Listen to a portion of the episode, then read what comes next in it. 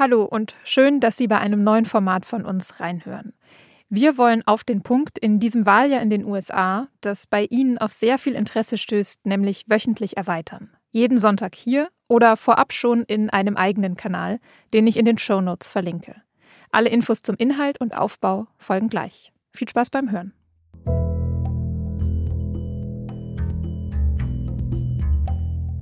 Die Vorwahlen in den USA sind in vollem Gange und eigentlich fühlt es sich so an, als wären wir schon im echten Wahlkampf, also nicht in dem um die Präsidentschaftskandidatur, sondern in dem um die Präsidentschaft. Weil das finale Duell schon fast so gut wie feststeht. Joe Biden gegen Donald Trump. Aber es gibt in diesem Vorwahlkampf eine Person, die nicht weichen möchte. Die Sache ist noch nicht entschieden für sie. Nikki Haley. Das ist Trumps einzige verbliebene Konkurrentin im Rennen um die Kandidatur der Republikaner. Und über Nikki Haley wollen wir heute sprechen und über Joe Biden und wieso er in dieser Woche einen Denkzettel von der eigenen Wählerschaft bekommen hat. Und damit herzlich willkommen zur ersten Folge von Auf den Punkt die US-Wahl. Das ist unser Spezialpodcast zu den diesjährigen Präsidentschaftswahlen in den USA. Mein Name ist Nadja Schlüter und ich bin Redakteurin im Audioteam der SZ. Und mein Name ist Stefan Cornelius, ich bin Ressortleiter Politik der SZ.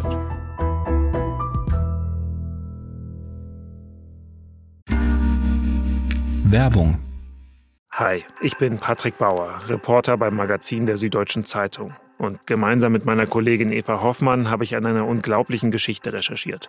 Tom und Jana denken, sie ziehen mit ihrem kleinen Kind zu einer liebevollen Gemeinschaft. Aber sie landen in einer Gruppe, in der Menschen manipuliert und psychisch und physisch fertig gemacht werden. Wie schafft es die Familie da wieder raus? Im Schattenkloster. Chronik einer Gehirnwäsche ist ein SZ Plus Podcast in Zusammenarbeit mit Audible. Jetzt auf sz.de/slash Schattenkloster. Am kommenden Dienstag ist Super Tuesday. An dem finden in 16 Bundesstaaten und einem US-Territorium die Vorwahlen statt. Und dabei werden mehr als ein Drittel der Delegiertenstimmen verteilt, mit denen im Sommer dann die Präsidentschaftskandidaten der Demokraten und der Republikaner gewählt werden. Ja, bei den Demokraten wird der amtierende US-Präsident Joe Biden wohl sehr wahrscheinlich am Ende der Kandidat sein. Er hat nämlich keine nennenswerte Konkurrenz. Und auch bei der Vorwahl, die an diesem Dienstag in Michigan stattgefunden hat, hat er klar gewonnen mit fast 80 Prozent. Aber relativ viele Wählerinnen und Wähler in Michigan, nämlich ungefähr 13 Prozent, haben auf dem Wahlzettel statt Joe Biden den Punkt uncommitted angekreuzt, also unentschieden. Damit wollten sie jetzt nicht direkt gegen Biden stimmen, aber eine bestimmte Kritik an ihm deutlich machen. Welche genau das ist und warum die ausgerechnet aus Michigan kommt, darüber sprechen wir später noch. Auch bei den Republikanern war das Ergebnis in Michigan eindeutig. Gewonnen hat natürlich Donald Trump.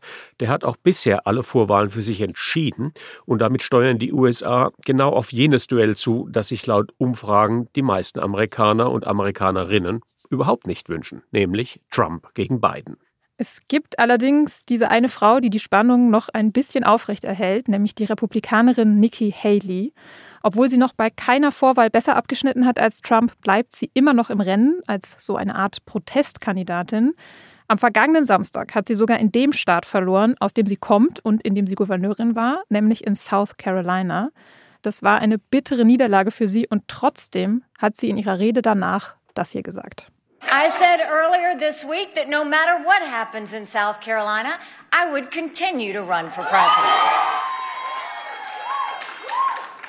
I'm a woman of my word.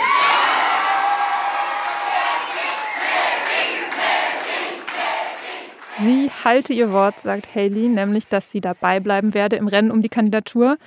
Warum macht sie das, obwohl sie vermutlich ja überhaupt keine Chance mehr hat gegen Trump? Auch darüber wollen wir jetzt reden. In der ersten Folge unseres neuen SZ-Podcasts auf den Punkt, die US-Wahl. Bis zur Wahl am 5. November wollen wir hier jede Woche den Wahlkampf analysieren und je nach Ausgang der Wahl auch noch darüber hinaus. Dies wird wieder mal einer der härtesten Wahlkämpfe werden, den die USA je erlebt haben.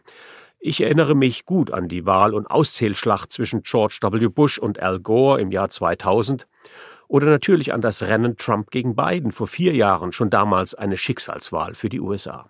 Für mich war eigentlich die US-Wahl 2016 am prägendsten. Da war ich als Journalistin vor Ort und auch die Wahl kann man ja durchaus als Schicksalswahl bezeichnen. Ich erinnere mich gut daran, wie ich an dem Wahlabend mit jungen Demokraten bei so einer Watchparty in einer Kneipe in New York war und alle damit gerechnet haben, dass Hillary Clinton gewinnt, inklusive mir, um ehrlich zu sein, und wie die Stimmung dann langsam gekippt ist, als klar wurde, Trump wird's. Wahlen in den USA, das kann man an solchen Geschichten ja auch sehen, sind also immer auch ein perfektes Messinstrument für gesellschaftliche Veränderungen. Deswegen wollen wir neben dem Wahlkampf immer auch auf den Zustand der USA schauen und auf ihre Rolle in der Welt im Gespräch und gemeinsam mit den Korrespondenten der SZ in den USA. Heute schauen wir erstmal auf den Status der Vorwahlen vor dem Super Tuesday und als erstes auf Nikki Haleys Rolle dabei. Und dafür können wir auch mit einem O-Ton einsteigen aus ihrer Rede in ihrem Heimatstaat South Carolina. I am blessed because I had the ability to actually um, go vote today with my mom. You know, and there's something very special with the fact that she was a lawyer in India and she was named one of the first female judges.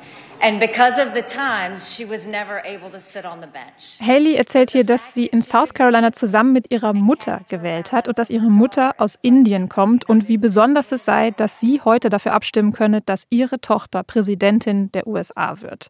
Da erfahren wir ja schon mal was über ihre Herkunft. Sie ist eben die Tochter indischer Einwanderer und allein damit ja schon ein starker Kontrast zu Donald Trump, mal abgesehen davon, dass sie ja auch eine Frau ist.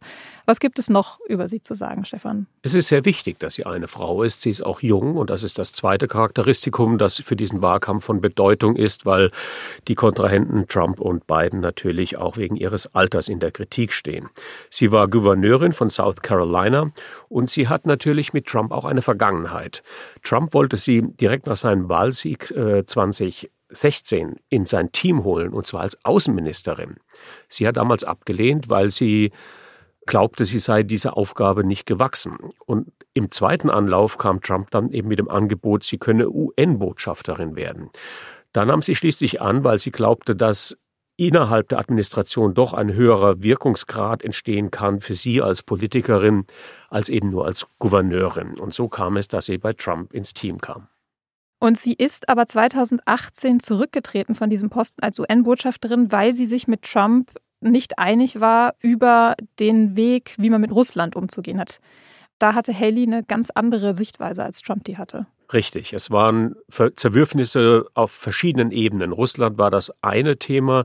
Trump hatte damals diese bemerkenswerte Begegnung mit Wladimir Putin in Helsinki. Ich war selbst dabei bei diesem Gipfel. Eine unglaubliche Spannung und ein Aufeinanderprallen zweier Welten. Und am Ende hat der amerikanische Präsident dem russischen Präsident quasi den Ring geküsst.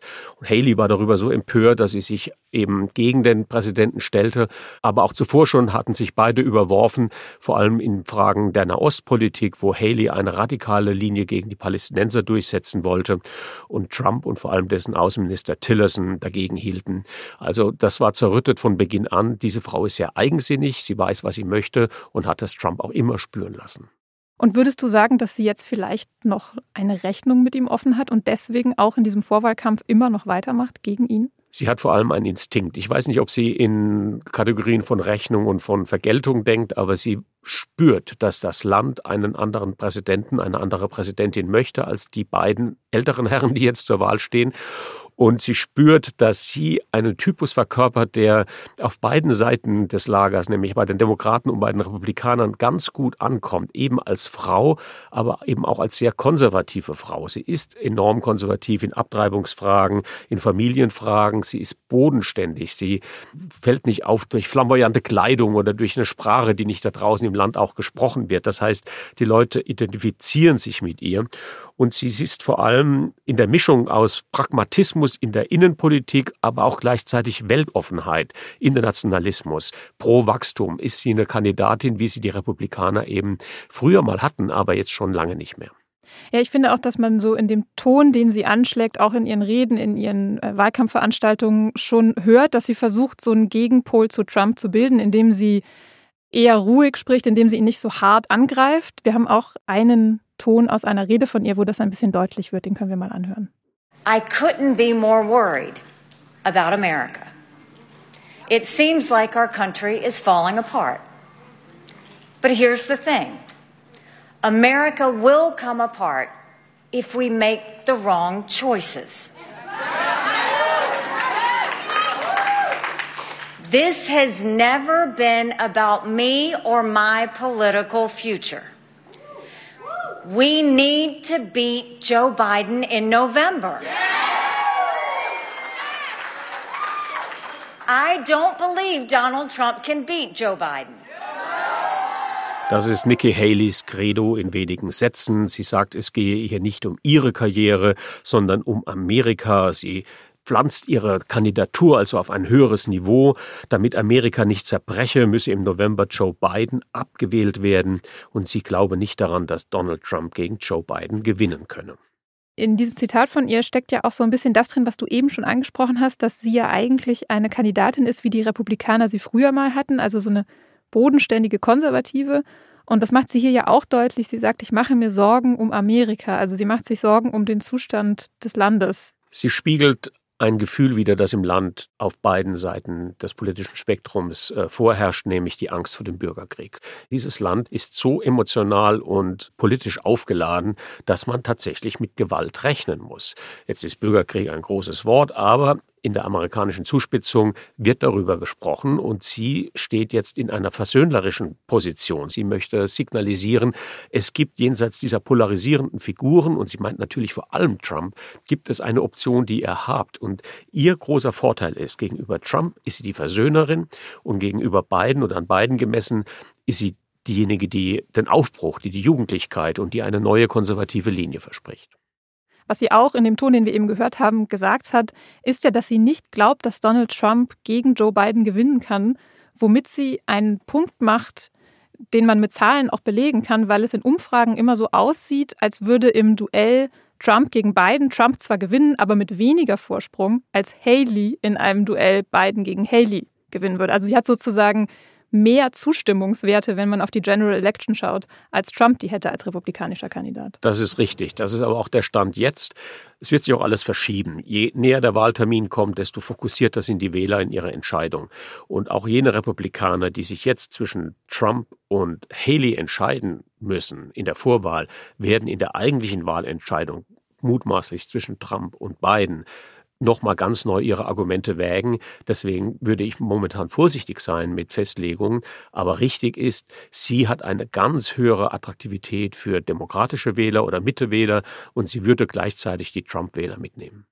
Es könnte also sein, dass Republikaner, die jetzt für Nikki Haley in den Vorwahlen stimmen, dass die später vielleicht obwohl sie eigentlich republikanisch wählen würden, so sehr gegen Trump sind, dass sie für Joe Biden stimmen am Ende? Könnten das Biden Stimmen werden, die Haley stimmen? Absolut. Das ist genau die Befürchtung, die Trump hat. Trumps Wählerbasis ist nicht unbedingt gewachsen. Also gemessen an dem, der Wahl vor vier Jahren ist Trump radikalisierter und öffentlicher geworden. Er ist besser organisiert, aber seine Wählerbasis hat sich ebenso radikalisiert. Das stößt aber genau jene Wähler in der Mitte ab, die er braucht, vor allem jene Wählerinnen in diesen sechs Swing States, auf die es am Ende ankommt.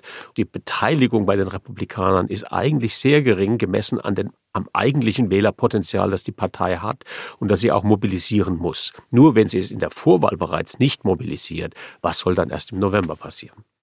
Es gibt ja auch bei den Thesen, warum Haley dabei bleibt, diejenige, dass sie so ein bisschen darauf spekuliert, dass Trump doch noch über eins seiner Gerichtsurteile stolpert oder einfach verurteilt wird und deswegen dann doch nicht antritt und dass sie dann bereit stünde. Das ist aber schon relativ unwahrscheinlich. Naja, man kann es nicht ausschließen, aber äh, momentan gibt es drei, vier Pfade, die sie beschreiten könnte. Das wäre der eine. Sie ist die Ersatzkandidatin, falls Trump was zustößt, gerichtlich oder sonst wie. Zweitens ist sie natürlich auch in der Lage, eine Art unabhängige Kandidatur weiterzuführen, auch wenn sie momentan das Geld dafür nicht hat. Sie könnte aber ein Third-Party-Candidate sein, also jemand, die einfach antritt, um Trump zu verhindern. Und äh, auch das möchte ich nicht ausschließen. Und die dritte Variante ist, dass sie ganz schlicht ihren Marktwert oben halten möchte. Also sie ist jetzt natürlich eine nationale Figur, sie ist von enormer Bedeutung. Das kann so weit gehen, dass Trump möglicherweise ihr anbietet, Vizepräsidentin zu werden. Ja, glaubst du, das ist noch, äh, noch in the mix? Ich dachte naja, immer, die sind jetzt so überworfen, das passiert nicht mehr. Ja, das äh, ist momentan so die gängige Lesart, aber bei Trump schließe ich gar nichts aus und für, für den Sieg macht er alles.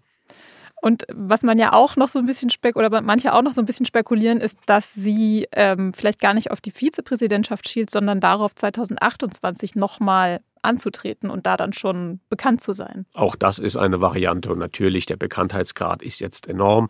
Alle, die in der Vorwahl mit antreten, machen das, um ihren politischen Marktwert zu testen, hochzutreiben und mit Blick auf was immer kommen mag, dann möglichst zu halten.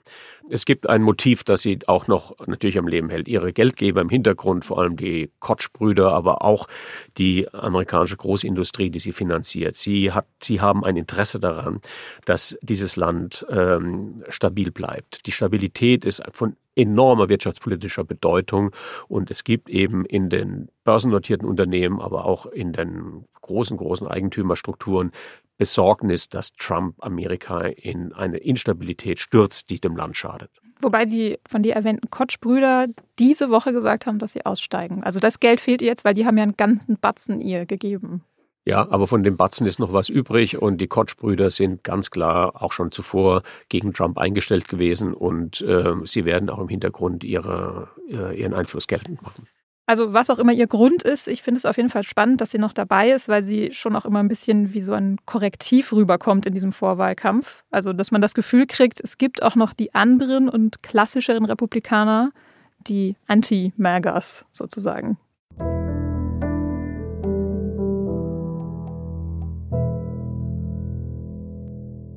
Stefan, ich habe es ja am Anfang der Sendung schon angekündigt, es gibt noch ein Thema, über das wir diese Woche sprechen müssen, und zwar über die etwa 100.000 Menschen, die bei den Vorwahlen der Demokraten in Michigan uncommitted gewählt haben und nicht für Joe Biden, den Amtsinhaber, gestimmt haben. Wir hören dazu mal kurz einen O-Ton und zwar von Laila Elabet. Das ist eine Aktivistin, die die Kampagne Listen to Michigan mitgegründet und geleitet hat. Und die haben genau dafür geworben, dass man bei der Vorwahl in Michigan uncommitted ankreuzt. I can't express enough the amazing team that has come together to put uncommitted on the map as everyone is looking at Michigan in order to save lives. I want to remind everyone that a vote uncommitted was a humanitarian vote. It was our vote to save as many lives as possible. Elabeth bedankt sich hier nach der Wahl und sagt, dass jede Stimme für Uncommitted eine humanitäre Stimme gewesen sei, eine Stimme dafür, so viele Leben zu retten wie möglich. Stefan, wir müssen darüber sprechen, wer hinter der Kampagne Listen to Michigan steht und was ihr Ziel ist. Ja, das ist die arabische Community in Michigan. Das sind syrische, libanesische, irakischstämmige Amerikanerinnen und Amerikaner, die natürlich wählen dürfen und die ihre Stimme nun abgeben mit Blick auf den Krieg in Gaza, die den Demokraten klar signalisieren, wir sind nicht einverstanden mit eurer Israel-Politik, lieber Joe Biden, du musst eine härtere Gangart gegenüber Netanyahu einlegen, es muss eine klare Trennung geben von Israel und man muss sich humanitär an die Seite der Palästinenser stellen. Und wie gefährlich in Anführungszeichen sind diese Proteststimmen für Joe Biden? Ich meine, er hat die Wahl in Michigan ja trotzdem klar gewonnen, aber es ist jetzt auch kein unbeträchtlicher Anteil, der da gegen Das ist gegen nicht unbeträchtlich und er reflektiert natürlich eine Stimmung in der Demokratischen Partei, wo gerade jüngere Wähler und der linke Wählerrand äh, dieses Thema fast schon zum alleinigen Entscheidungsmerkmal für die Stimmabgabe macht. Die Gefahr ist, dass am Ende sehr viele dieser Wähler nicht zur Wahl gehen werden oder Joe Biden sogar durch eine Proteststimme schaden, indem man noch einen Kandidat vom linken Rat wählt. Das ist alles möglich. Und die Stimmung momentan ist sehr aufgeheizt. Es ist äh, enorm aufgeladen in der, im, im Bedürfnis, hier ein klares Signal zu setzen.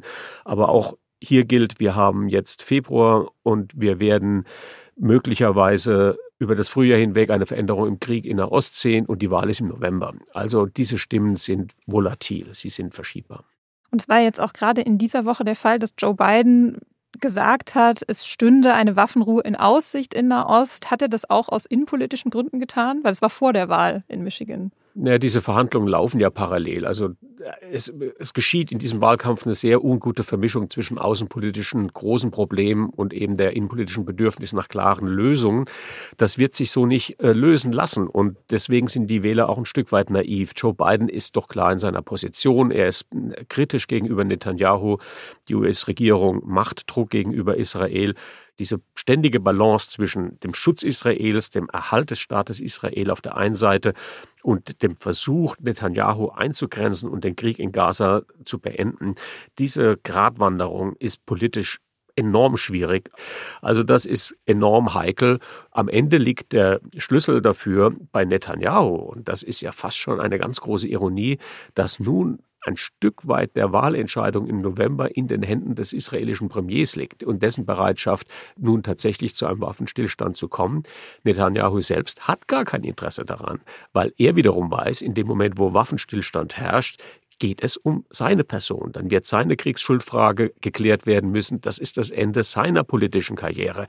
Also die halten sich wie so Ringer im Todeskampf im Schwitzkasten gegenseitig und kommen nicht raus.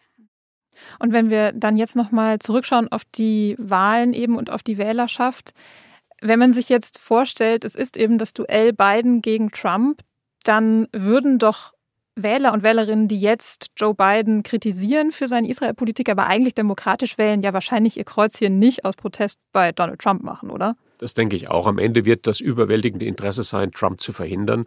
Und dann werden auch die arabischstämmigen Protestwähler am Ende zu beiden gehen, wenn sie merken, dass es auf ihre Stimme ankommt. Das ist aber eine, Mobilisierungsfrage für den letzten Moment. Äh, es gäbe auch ein inhaltliches Argument, das Trump auch zur Ruhe bringen könnte, nämlich Trump hat ja bereits die Anlage für diesen Krieg geschaffen. Seine Israel-Politik, seine Nahostpolitik hat ja erst die Radikalisierung des Netanyahu-Lagers ermöglicht. Und in dem Moment, wo dieser Krieg nicht zu einem Ende kommt, wird auch die gesamte Nahostpolitik von Donald Trump implodieren.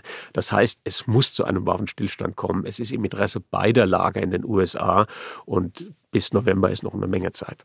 Und dann könnte aber trotzdem auch Michigan, und deswegen war das jetzt auch so interessant, diese Woche zu sehen, ein wichtiger Faktor werden, weil es ein wichtiger Swing State ist, den Biden auch bei der letzten Wahl nur knapp gegen Trump gewonnen hat. Und zwar mit einem Stimmenanteil, der sich ungefähr, glaube ich, mit der Zahl der muslimischen Wähler in diesem Staat deckt. Also die könnten schon ein Zünglein an der Waage sein. Das ist im Moment die Rechnung, die aufgemacht wird, wenn all diese Wähler, die heute aus Protest gegen Biden gestimmt haben, im, im November die Stimme versagen, kippt dann der Staat. Auch da ist, glaube ich, wiederum das Wahlrecht und die, die, die, der Mikrokosmos Michigans hochinteressant zu beobachten. Wir haben ja auch schon vor vier Jahren gesehen, dass dieser Swing State in ganz wenigen Distrikten entschieden wird. Die Mehrheitsverhältnisse in den Distrikten entscheiden. Und dort, wo die Demokratenwähler nun abspenstig waren in der Vorwahl, also die Protestwahl, Wahl ganz stark gespürt wurde. Dort herrschen ganz starke demokratische Mehrheiten. Das sind die vor allem die Universitätsstädte, Ann Arbor, also die großen Metropolen.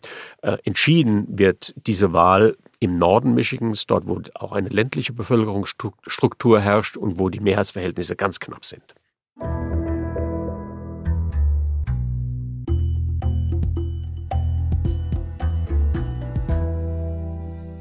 Zum Abschluss unserer Sendung wollen wir hier auch immer die Korrespondenten der SZ in den USA zu Wort kommen lassen.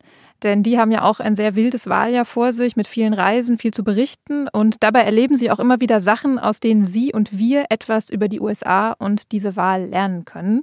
Und die schicken sie uns dann als Sprachnachricht. Den Anfang macht Fabian Fellmann. Er war am vergangenen Wochenende auf der CPAC. Das ist eine Konferenz für erzkonservative Republikaner. Donald Trump war auch dort und hat eine Rede gehalten, die Fabian, wie er sagt, bemerkenswert fand. Zu hören kriegten wir dafür einmal nicht den düsteren, apokalyptischen Trump, sondern einen freundlichen Märchenonkel. Er erzählte ähm, nicht nur mehr als ein Dutzend Lügen, sondern mehrere lange Anekdoten, bei denen er sich über sich selbst lustig machte. Er erzählte etwa von einem Besuch im Irak, bei dem sein Flugzeug im Dunkeln landete und Trump erzählte, wie er derart Angst hatte, dass er sich nachher selbst eine Ehrenmedaille des Kongresses verleihen wollte. Das Publikum liebte es, es liebte ihn und einer seiner treuen Fans, eine Drag Queen namens Lady Maga aus Utah, of all places, sagte mir nachher, Trump sei wie ein Großvater gewesen nicht ein alter Tattriger wie Joe Biden, sondern eben einer, der einem eine schöne gute Nachtgeschichte erzählt. Das ist eine ganz typische Sache für Donald Trump, dass er momentan versucht, seine Ecken und Kanten zu schleifen, dass er sanfter wird. Davon werden wir mehr erleben. Mhm, wir haben ihn in diesem Wahlkampf auch schon mal sagen hören, jetzt sei der Zeitpunkt, Amerika zu vereinen und alle müssen jetzt zusammenarbeiten. Ich bin gespannt, wie das weitergeht. Und damit endet unsere erste Podcast-Folge zur US-Wahl 2024. Vielen Dank für das Gespräch, Stefan. Und wenn Sie noch tiefer ins Thema einsteigen wollen, empfehle ich Ihnen unseren US-Wahlen-Newsletter. Immer mittwochs fasst unser Kollege Matthias Kolb darin Analysen und Reportagen aus der SZ für Sie zusammen. Anmelden können Sie sich unter sz.de-us-wahl-newsletter. Achtung, US-Wahl als ein Wort ohne Bindestrich. Und wir hören uns dann kommenden Freitag wieder mit einer Nachbesprechung des Super Tuesdays und natürlich der State of the Union, die am Donnerstagnacht von Präsident Biden gehalten wird. Wenn Sie Fragen oder Anregungen haben zum Thema oder uns auch einfach nur ein Feedback liefern wollen, schreiben Sie uns gerne eine Mail an podcast.sz.de.